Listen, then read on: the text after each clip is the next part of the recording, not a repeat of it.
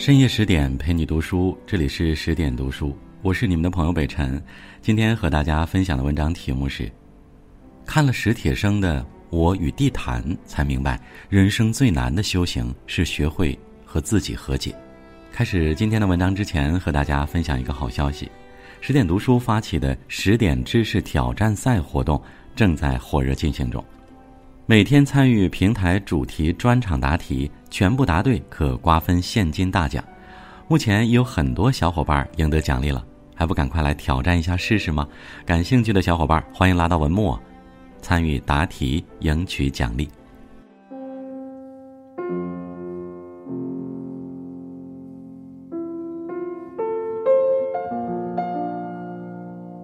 一九九一年。四十岁的史铁生出版随笔散文《我与地坛》，书中他将自己这些年来的经历、感受和收获娓娓道来，尽显深邃与哲思。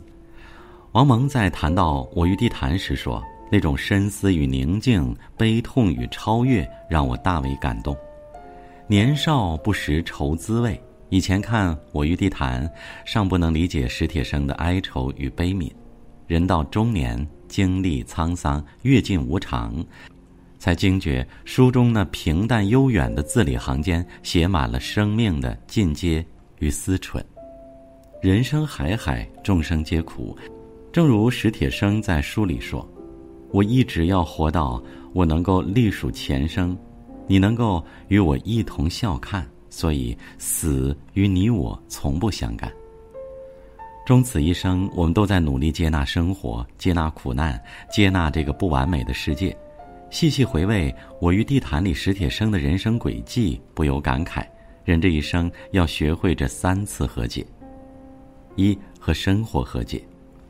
一九五一年，史铁生在北京出生，从小跟着奶奶长大。作为土生土长的北京人，史铁生从小就与地坛结下不解之缘。一九六九年，十八岁的史铁生离开北京，辗转到达陕北延安，开始知青生涯。不想，没过几个月，突如其来的一场大雨浇透了史铁生，也改变了他的命运。发烧引起的腰椎裂柱病，使得史铁生寝食难安，疼痛难忍。史铁生不得不折回北京治疗。一年半后，治疗宣告失败。得知自己的后半生被迫与轮椅相依为命，史铁生变得狂躁、易怒、敏感，并一度产生放弃生命的念头。坚持到出院后，史铁生到某街道工厂做工，生活似乎看到一丝光亮。本以为厄运就此终结，没想到刚缓一口气，他的人生又接连迎来更大痛击。一九八一年，他被查处罹患肾病，工作无法继续，只能回家静养。一九九八年，因常年身体弯曲无法直立，史铁生患上尿毒症。生活就像一个无情的刽子手，在看不见的地方一点一点凌迟着史铁生的人生。偶然间，史铁生走进了荒草丛生的地坛，开启与命运抗衡和时间对话的神奇旅程。他拿起笔开始写作。一九七九年，史铁生发表了短篇小说《爱情的命运》。一九八三年，他发表的《我的遥远的青湾》获得全国优秀短篇小说奖。季羡林在《悲喜自度》里说：“在人生的道路上，每一个人都是孤独的旅客。人间万千光景，苦乐喜忧，跌撞起伏，除了自度，他人爱莫能助。与其被痛苦折磨，还不如学会放下，学会与生活和解。生命只有两种选择。”要么生存，要么消亡。我们的生命不是因为有希望才去坚持，而是坚持下去才看到希望。就如史铁生一样，在被命运捉弄的漩涡里，放下痛苦，放下包袱，直面生活给予的狂风骤雨，让苦难在微笑中开出最美的花朵。二，与父母和解。回望史铁生的前半生，铺满了母亲坚韧沉重的背影。面对风华正茂的儿子，他不仅要假装坚强，而且时刻如履薄冰。有一次，母亲一个疏忽，把史铁生的胯熏成了烫伤。面对弱不禁风的孩子，母亲惶恐自责。以后每次给他换药，母亲都要先忏悔一番。无数个儿子晚归的夜里，他都要到地坛去找寻。一遍又一遍，步履匆忙而急迫。每逢孩子性情大变、自怨自艾，他都要强打起精神，故作淡然的安抚劝慰。之后，他总是躲在门后，将眼泪急速抹去。史铁生不理解为什么母亲总是如此啰嗦多事，他甚至厌烦起母亲脸上不经意流露出的悲悯，觉得那些情绪看起来多余而刺眼。但史铁生不知道的是，母亲已经病入膏肓，常常肝疼的整宿整宿翻来覆去的睡不了觉。可是为了照顾孩子，他把自己置之身后，没有在孩子面前表现出一丝一毫。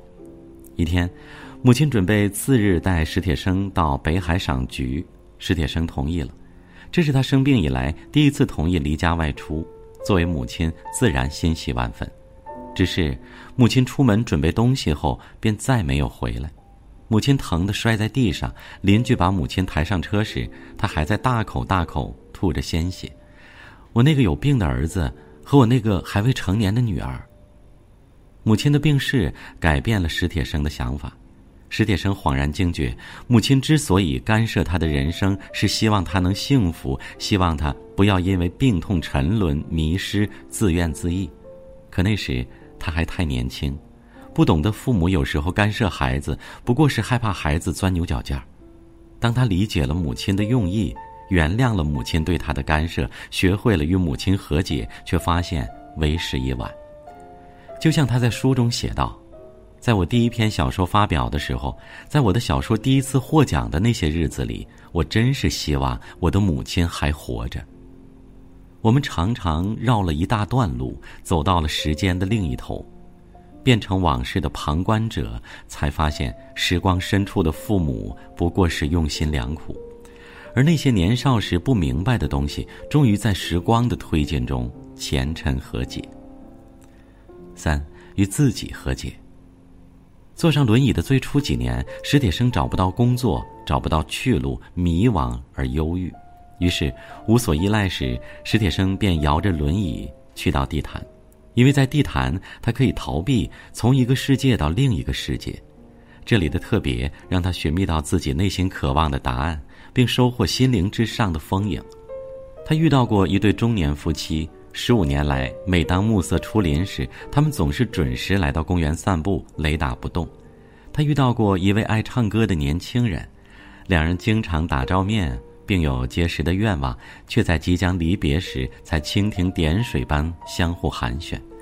尽管是再平常不过的日常琐碎，却因为史铁生细腻敏锐的第六感，一切都变得鲜活动人起来。因为今生太多遗憾，他还畅想过设计自己的好运，先占几项先天的优势：聪明、漂亮和一副好身体。再有一个幸福美满的出生，通情达理又有学识的父母，于是他愉快地度过自己的童年时光，然后在令人艳羡的名牌大学里的被众多异性倾慕着，接着毫不费力地找到一个门当户对又十分优秀的伴侣，这一生迷人完美。不管是经历过去还是梦想来生，史铁生渐渐顿悟。人这一生最难的修行，不过是与自己和解。如若与自己和解，就是走出深渊，万事皆安；如若不能与自己和解，便是不断内耗，伤害自己。作家简真曾说：“人缠不过自己的性格，常常在万籁俱寂的时刻，以刀定与自己短兵相接。”诚然如此。好在那时的史铁生学会了与自己和解。他接受了自己无法再次站立的事实，接受了母亲的离世，原谅了命运的不公，让生活回到正轨。在苍茫荒凉的地坛，形形色色的小人物们，前一秒欢笑，下一秒流泪。他们被粗粝生活百般摩擦的辛酸模样，像极了在尘世间打转的凡人你我。我们从局中人身上看到了自己的影子，也看到了生活的复杂真相。